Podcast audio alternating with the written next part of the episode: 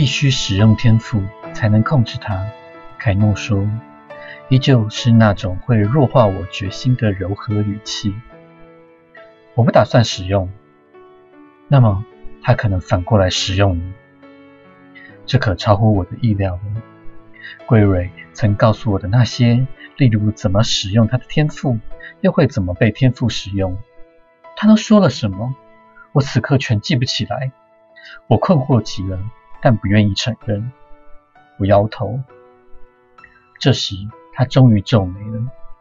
他的头略往后仰，有如遇上了敌手。又开口时，那股柔和已完全从他的声音消失。你非施展你的天赋不可，欧瑞。他说：“若不对我施展，也要对别人施展。这不是你可以自由选择的事。拥有力量，就要服效于那个力量。将来你会成为克斯世系的领主，到时候这里的人都要依赖你，如同他们现在依赖我一样。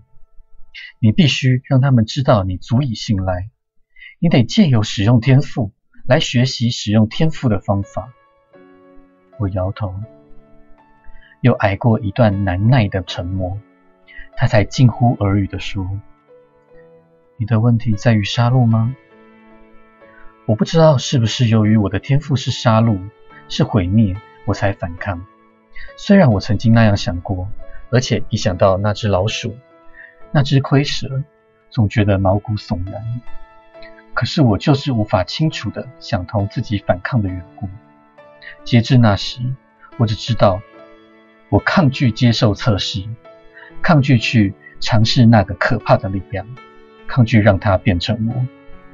这时，凯若给了我一个出口，我接受了，便点点头。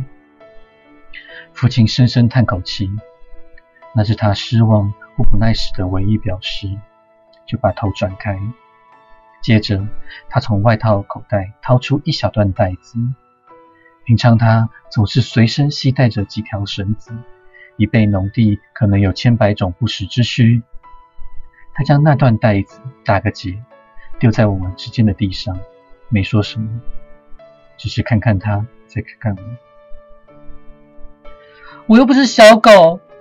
还得变把戏给你看。我猛然冒出尖锐响亮的声音，在两人之间留下可怕喧嚣的沉默。欧瑞听我说，他说：“你也可以这样看。不久你就要去祖莫世袭了。到了那里，假如你不展现你的天赋，阿可会怎么想？怎么说？假如你拒绝学习使用你的天赋，来日我们族人将求助无门。”他深深吸口气。有那么一瞬间，愤怒让他语态颤抖。你以为我喜欢杀害老鼠吗？我难道是狗吗？他望向别处，没继续讲下去。良久后，他才说：“想一想你的责任，想一想我们的责任，想一想，想通后来找我。”他弯腰捡起那段带子。用手指打开绳结，放回口袋，然后满山底上坡，往层树林的方向走去。此刻回忆这件事，想到父亲是如何珍惜那一小段绳子，绳子得来不易，他绝不浪费。追忆此事，恐怕我又要哭了。但是，相较于那天从西岸沿溪谷下山时，因羞耻和愤怒而流的眼泪，如今的眼泪已大不同。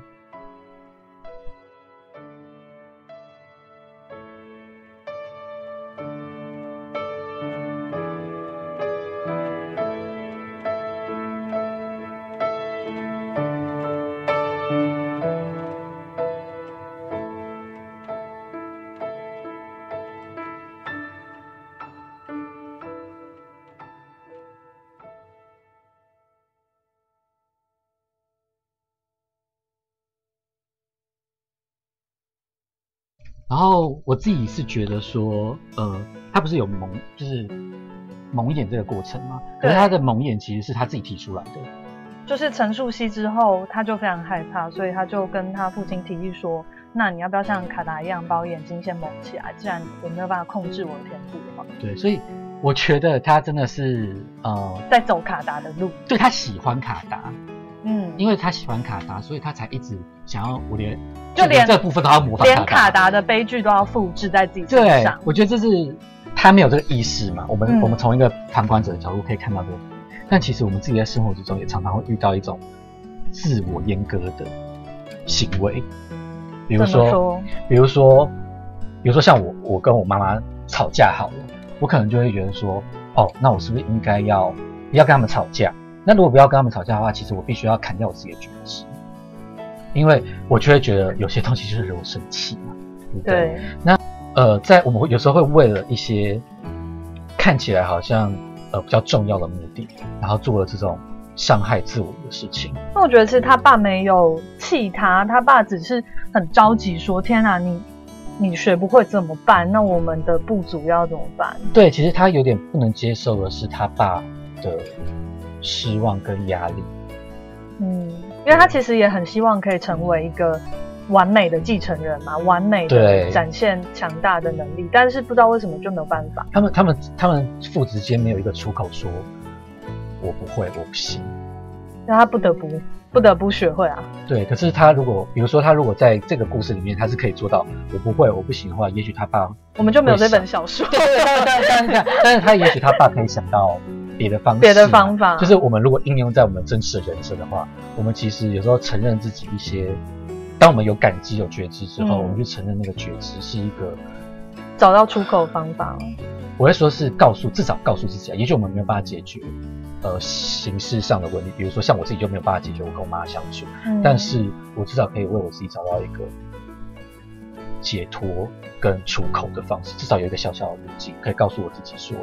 呃，我有真实的一些理由是真的没有办法做到这些事情的，那我必须要用别的方式来面对这样子的课题。嗯，所以，所以我会觉得欧瑞他其实是自愿蒙眼这件事情，其实是呃代表了这种呃大家容易不小心掉到了那种陷阱里面去，自己对自己自己给自己的陷阱，就是我们其实给了自己一个故事，然后非得要照那个故事对，当然也许那个故事是别人给我们的啦，比如说原生家庭给我们的故事，那可是其实是我们自己去崇拜那个故事，或者喜欢那个故事，或者是觉得呃被那个故事催眠，你也可以这样讲。我觉得其实呃，并不是说崇拜那个故事不对，因为我觉得几乎所有小孩都会崇拜某种对一开始都会崇拜自己的家庭故事，只是当你觉得你非得这么做，然后你不这么做就会完蛋的时候，这东西就很有问题了。但是也不是说要谴责这种想法，因为我们会觉得非这样不可，其实理由都是因为爱，对家族的爱，对父母的爱，所以会想要想办法，就是尽力去传承那个故事。但是如果那个家族的故事跟我们本身有冲突或矛盾的时候，这其实就是一个，我会说是自我要去整理跟突破的点啊，这会是蛮大一个人生的议题。没错，在蒙眼这个议题上面呢、他我会觉得，当他把他的呃主要的主要的他们使用的器官遮起来，等于是他出现了另外一条另外一种不同的这个路。嗯对，那有时候我会觉得说，在这一方面，其实他会有点类似说，呃，比如说他蒙眼之后，他其实是可以在这个，比如说跟阿格相处啊，或者是跟他们部落的其他人相处，他得到了那个重演那个故事，卡达的故事这件事情，他等于是他站到了一个、呃安全的位置，对安全的位置，就是他在一个他不喜欢的故事里面，终于找到一个舒适的呃位置了，可以被供在那里当一个吉祥物这样。对，而且这是一个他适应目前适应他这个社会的方法。嗯，对，对，那我会觉得说，呃，他会让我想到说，呃，有时候我们在适应这个社会的过程，我们也是必须要做这种类似自我阉割的行为我。觉得呃，用一个人类图术语哦，就是非自己啦，嗯，就是那个其实不是你想要的，但是你可能当时也不知道自己想要的是什么，然后你也非得赶快要找到一个位置站上去，对，你你的也有可能你的外在或内心才会安稳，所以我们就会找一件衣服，这个衣服是一个抽象的用语啦，就是一个样子，然后往自己身上塞，不管我套不套得下去，反正我就是要穿这件衣服。对，那穿下去，OK，我就有个身份，我就有一个故事，我现在是谁，我之后要变成什么，我要干嘛，所以我要干嘛干嘛，然后我的一切的情绪好像才会有一种合理性，才能够被解释，让别人可以理解。没错。我觉得这个一定大家在生活上绝对会遇到的事情，就是比如说过年。过年的时候，你一定就会有一大堆莫名其妙的人来跑来问你在干嘛啦，在学校来干嘛，考几分啥小，或者是说，呃，你的工作怎么样，然后你哦，你做什么工作？对，然后你好像不能没有工作一样。哦，你好，你不能没有结婚一样。对，或者是比如说我做了一个就是很有趣的工作，但是人家不看好我工作等等，嗯哼，就是我们都一定要被套到一个比较容易被对方理解的框架，我们才能存在。对，以前以前像我以前在重考的阶段的时候，没有没有念书的时候，每天坐电梯都是一种折磨，因为电梯就一大堆人莫名其妙来问你为什么现在没有？去学校？你在干嘛？对，哎，你现在在干嘛？然后我就我就不想要跟他们讲说，就是没有啊，我就没干嘛。就是我我总不能跟他讲说，呃，我正在做一个人心的，就是成长的学习。他们怎么可能听得懂这种东西嘛？对，那我的确当时也是在用我自己的步调在成长，可是这也是我后来我才有办法再去回头去说这件对，回头的时候我才有办法表达，而且每个人的成长的过程跟时间本来就不一样。为什么每个人都一定要就是哦乖乖去上学，然后成为那个就是每每每个都应届毕业乖宝宝学生，然后莫名其妙念大学这样？这不是一个，我觉得这是一个非常吊诡的一个呃社会结构啦。就等于是说，他其实已经在这个社会结构下就已经要求每个人要符合那个那个框架跟原则了。那所以说，如果你是离开那个框架跟原则的时候时候，呃，很多人就开始不能理解，或者是用一种疑惑的态度来问你，然后他们想到的任何问题都还是那个框架上问题。比如说我没有念书，他们就会说：那你的工作怎么办？以后的工作怎么办？你会不会赚不到钱？你会不会养活不了自己？但就是其实都已经二十一世纪，你还没跟我讲说养活不了自己，其实 就是很过时的想法。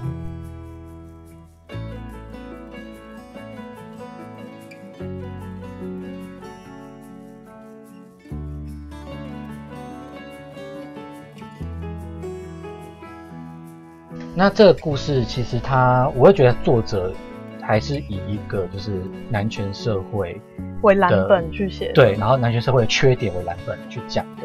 但他还是只有藏一些呃，其实男性受到的压迫的状况。那我会觉得说，呃，尤其是在女性主义这个部分，其实你在去做的时候，一定要考虑的是，呃，不只是说我们要去考虑女性要如何呃站出来，嗯我们也必须要去考虑男性到底是如何被打压。嗯，男性怎么被打压呢？看起来他们不是被打压的人啊，对他们看起来不是被打压，他们好像看起来是胜利者呃胜利者。但是其实，比如说有些男生，他们天生就不适合去赚钱养活家家庭的人，那你又强迫他们要去赚钱养活家庭，他们就会变得很扭曲跟奇怪。或者说有些气质比较阴柔的男生啊，其实我在这边不不只是指同性恋，因为我们说气质阴柔，我们就想要 gay，对不对？那请问气质阴柔的异性恋怎么办？对啊，那他们是不是更难被看到？对，因为像我们，比如说 gay 的话，其实就是很多的 gay 都是很 open 的、啦，对因为他们已经经历过那个就是性别的考验了，所以他们即便自己，比如说呃比较阴柔，或者是气质比较跟就是阳性男性这个部分比较不一样，他们也没有那么 care 了。有些男生就是还是可以就是去表，就是有些 gay 是可以很表达自我，然后呃扮装啊什么样样来，然后就是超美给你看这样子。可是如果他是一个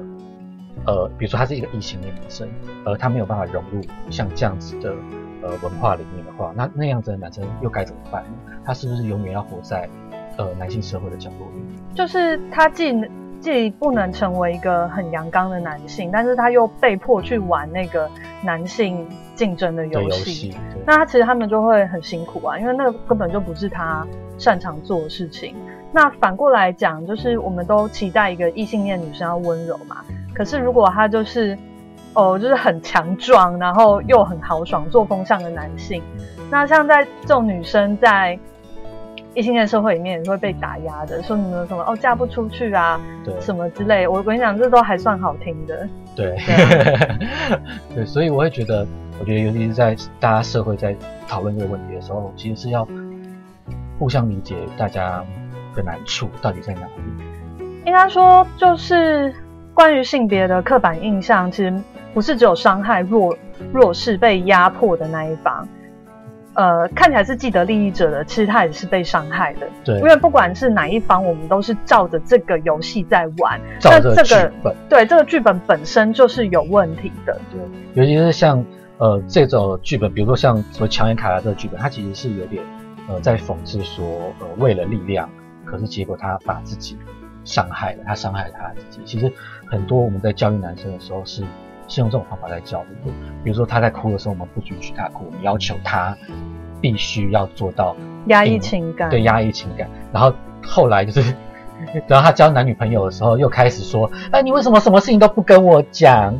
你可以跟我讲啊。然后那个男生就女生会这样对对，然后那个男生就，他的脑子都已经被这种结构弄坏了。你现在要他讲是怎样？就是其实他会有很多的难处在这个地方，然后变成是说，呃，男性的困境只能在男性的社会跟男性的视角里面去做疏解，可是那样子的疏解有时候是无效果的疏解，为什么无效果只？是互相抱怨而已。比如说什么靠背女友、靠背男友那种东西嘛，它就是一种无效果的疏解，它会变成是说，呃，对我疏解完了，但接下来的东西是什么，没有人告诉我。那什么是有效的疏解？怎么去学习？接下来要怎么做？我觉得呃，通常我会觉得是沟通啊，可是沟通这种东西实在是太苦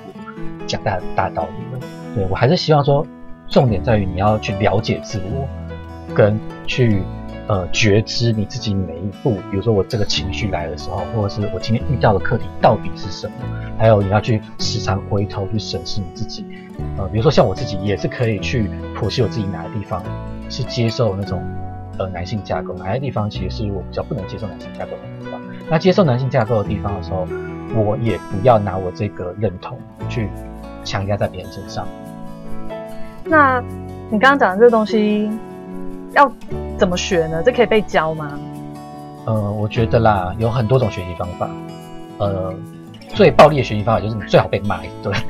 或者是你在这个地方遇到什么困难，对一棒打醒你，对，或者是比如说你一直追求某种那种超人类啊，那种男性超人类啊，然后结果把自己弄烂掉，比如说身体爆掉啊，或者是说呃人缘很差之类的，所以就是要遇到某种困难，它 对才会是一个强力的打击，就是当头棒喝。就让你转向学习的事，对他必须要把你的其他路阻阻断。对，然后你就有有办法学习这个东西。然后当然有比较温和的方法，就是你我当然是希望说大家可以不断的去了解彼此，然后你去呃在你跟别人的沟通的过程之中，尤其是跟不一样的人沟通的时候，呃你会去了解到不一样的思维。但是我觉得这件事也不是很容易耶，因为有的人在沟通的时候，他还是会没有办法跳脱自己既定的想法。对对，那我可能比较不好心的说，就是 这种人，我觉得他真的没有想象力，然后他很难去想象说，在我的习惯跟认知之外，有另外一套跟我不一样的东西。对，我觉得我觉得像你刚才说习惯跟认知这件事情，其实在呃很多人的生活当中都没有去把这个东西去觉知跟理解。我觉得，呃，觉知跟理解是说，哦，原来我是这样想的，这个是第一步，就是我是怎么样嘛。第二个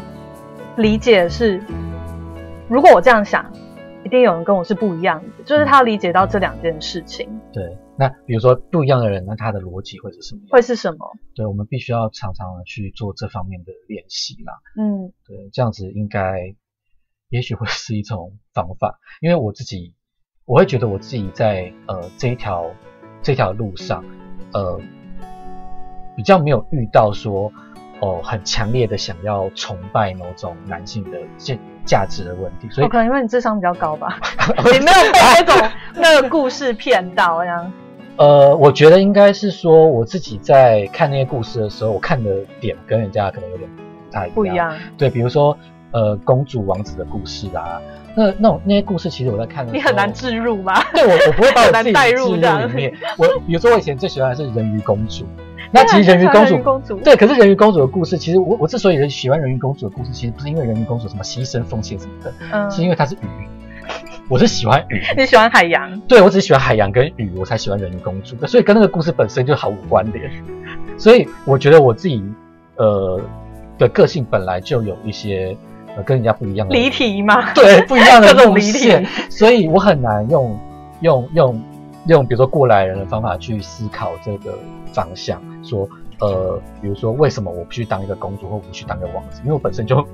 比较没有那方面的想象过，我想的都是一些就是离奇离离离题跟光怪陆离的事光情。怪陆离。对，然后我常常，当然我以前小时候在想象故事，我也喜欢想故事，我也喜欢编故事。我想象的故事就是，比如说都是那种，呃，比如说谁啊，那个在美丽的山里面飘来飘去之类的，是那种，那是什么？就 是就是，或者是我以前小时候是可以玩，比如说鱼的玩具，然后我就我就一整个下午在玩海底世界你不。是玩死鱼吗？哦，包括把它钓因为我爸死鱼，然后我还因为我爸就是都是早上去钓鱼嘛，会钓鱼人应该知道啊，就是呃他会很早的时候去海边，然后大概就是比如说十点的时候就回来了这样子，然后我就会玩那个鱼的尸体，然后他们觉得那个玩法就没有什么道理，是鱼游来游去的玩法。他已经死了，你还让他，游来游去我怎样？我很希望他们可以游来游去，我想看到他们没有，他已经死了。对，然后然后反正各种玩法我都是在玩那种比较演我演绎的是一个自然神态，所以这个其实就是我跟我反而是比较难适应是整个人类，而不是说哦我想要套用某种故事这样子。OK，反正你从小就没有受到那个异性恋污染，然后你也很难进去这样。应该说我各种方面都进不去，这个进不去是。看我在说有点下流，就是进不去这件事情是 是是我人生的困难啦，跟呃逃逃离是不一样的困难。那你现在有找到你的 KY 吗？呃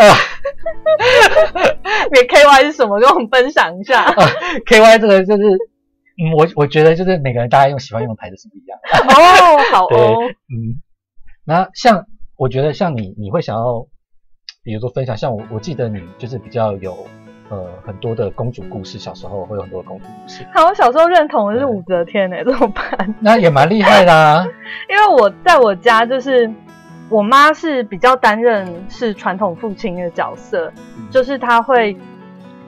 教导，然后她会，因为我妈妈小时候是在家里教钢琴嘛，然后学生来家里跟她上课，嗯，那学生来的时候，学生都是毕恭毕敬的，嗯。所以我就觉得哇，我妈很厉害，嗯。然后大家都要叫她老师，然后听她的话，还要给她学费这样子，所以我心中认同的女性，反而是比较像一般男生认同的男性这样，比较阳刚，然后有权威、成就取向，然后爱竞争的。嗯，反而是呃，我从小照顾者都是男性，嗯一开始是我阿公，后来变我爸。那我爸就是公务员，在外面上班嘛，嗯所以他在外面就是人家的小职员，然后回来照顾小孩这样子。所以我家那个性别角色其实是颠倒的，嗯但是呃，我们还是有受到传统的男性跟女性的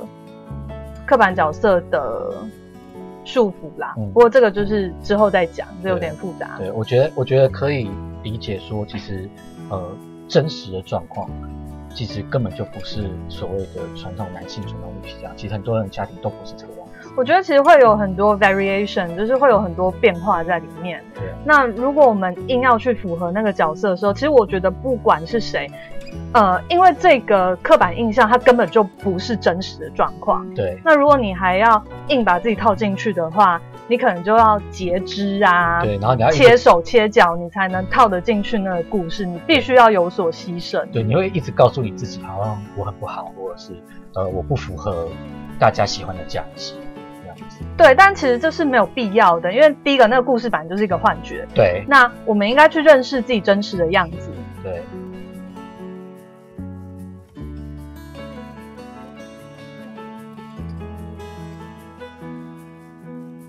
最后其实就可以去来看到它是，其实它是一个很虽然不是典型，但是一个简单的脉络，就是它是一个弑父的故事啦。那当然，其实他妈妈也死掉，所以他其实是有带一点点弑弑母的情节故事在里面这样子。那呃，讲到弑父的话，其实就是呃，我觉得东方人，尤其是我们这种就是儒家儒家思维的这种人，就是比较少这个方面会比较少被推崇跟对，因为这是禁忌。对，这是禁忌，我们怎么可以去杀爸爸杀妈妈呢？嗯，对，但是呃，像西方的话，这其实是他们故事的基础，像是希腊神话就是非伊常底帕斯，对，一定就是有这个很有名的故事这样子。弑父弑母听起来很恐怖，但是他在这个故事里面带是什么意义？有非常重要的意义，就是都是小孩他必须要自我成长的时候，嗯他必须要呃跟他爸爸妈妈的生命不一样，分离，对他必须要从爸爸妈妈生命中分离出来。嗯、其实在这个故事里面，欧瑞并没有真的去杀掉他的父亲跟母亲，因为他母亲是拜访竹末世系之后，应该是别人把他杀死了。就是中了他们的法术，所以就过世了嘛。然后他的父亲是在呃跟竹末世系的火拼之中也故世了。嗯，过世了世。对，不过呃，所谓弑父跟弑母的议题，就是呃，其实小孩在成长中一个很重要，成为自己很重要的是，你要让你内心的父亲跟母亲死去，因为我们一开始都是依赖着父亲跟母亲给我们的故事在成长，那依赖他们的期望，变成我们自己对人生的教条，然后我们因为对他们的爱，所以我们非得达到他们的期望不可。那在这种状况下，你的自我跟父亲跟母亲其实是绑得紧紧的绑在一起的，你分不清楚哪一个是你，哪一个是你爸，哪一个是你爸你妈。嗯，我觉得你你说到这个还蛮重要，就是我们在成长的时候会需要去梳理我们自己、我们的爸爸、我们的妈妈，到底在我们内心里面哪个地方是爸爸妈妈我们自己。这其实是我觉得这这个这个这个主题可能会一直在你的生命中啊，一直一直一直去输。呃，即便到我今如今我三十几岁，我还是会觉得说有些地方是我没有看清楚的，然后有些地方我在想的过程之中，在生活过程过程之中，它才慢慢的跑出来，然后我才知道说有些东西，有些期望其实是呃我自己的期望，那跟我父母没有关系，那那有时候我想要的是完成别人的期望，那如果不能完成的时候，我就很纠结很痛苦，那这种痛苦其实是。有时候我们自己都比我们自己想要讨好的那个人还太痛苦痛苦许多，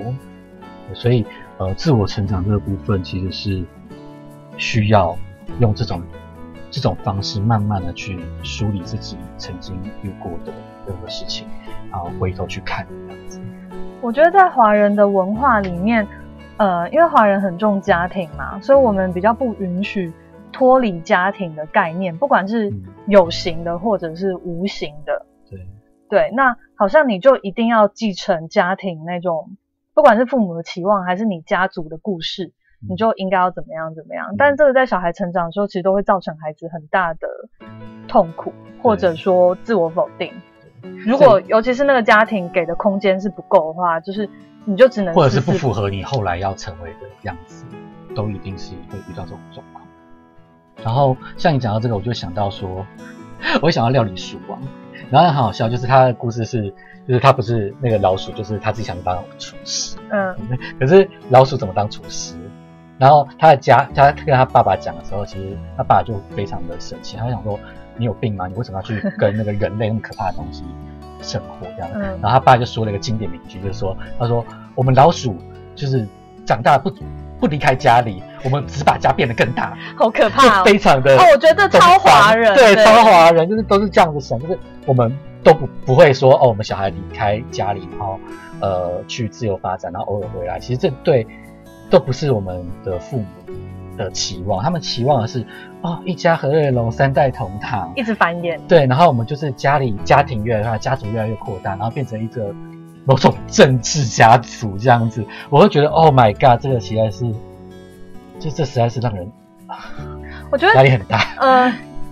因为华人是以农立国嘛，那农业国家的话，其实的确家族就等于一种资源分配方式啊。那你没有这个家族的庇应，就是得不到资源，分不到资源，就是活不下去。对，啊，而且以前那个时代，你人力很很需要需要很多人力去工作，嗯然后你种田什么，你需要很多人一起去种田。嗯，那如果你没有家家族这个东西的话，你要你一个人做不完，对啊，你要去采集、狩猎这样子，你就只能只能去采集、狩猎这样。那当然说，呃，我觉得你看这就很有趣。其实像我们台湾有我们的原住民在嘛，嗯，那其实原住民就有弑父的故事在，所以呃呃，我觉得这就是跟我们华人的文化是不一样不一样的地方。而原住民也是一个，就是他们有他们有一些小型的农田，但是他们也有呃狩猎跟采集文化，他们有很多很多的不同的文化在里面，所以也保留了这样子不同的故事在里面。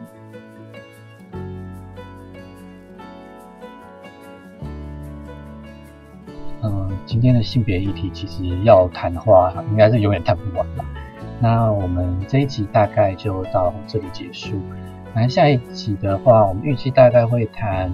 呃关于妈妈或者是桂蕾、桂蕊的部分。那下一集我们就再见喽，拜拜，下次见。来。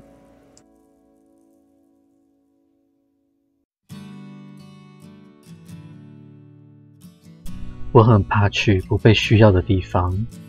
可是我对父亲没有具体强烈的畏惧。我知道他绝不会运用他的力量对付我，如同魅力生前也知道我绝不会运用我的天赋对付他。当我想通了这一层，并改用这个角度思考，立刻全身一震。这根本无关乎相信与否，而是认知问题。我知道他不会伤害我，我知道自己不会伤害他，所以去他跟前时，我可以取下蒙眼布。既然这样，过去一整年，我原是可以看见他的，原是可以照顾他的，原是可以对他有所用处，可以读书给他听，像我讲那些蠢故事一样啊。我原可以看见他那张亲爱的脸，并非只是一次。而是一整年，是一整年之久。那想法带给我的并非泪水，而是愤怒的浪涛。那愤怒想必与父亲的感觉相似。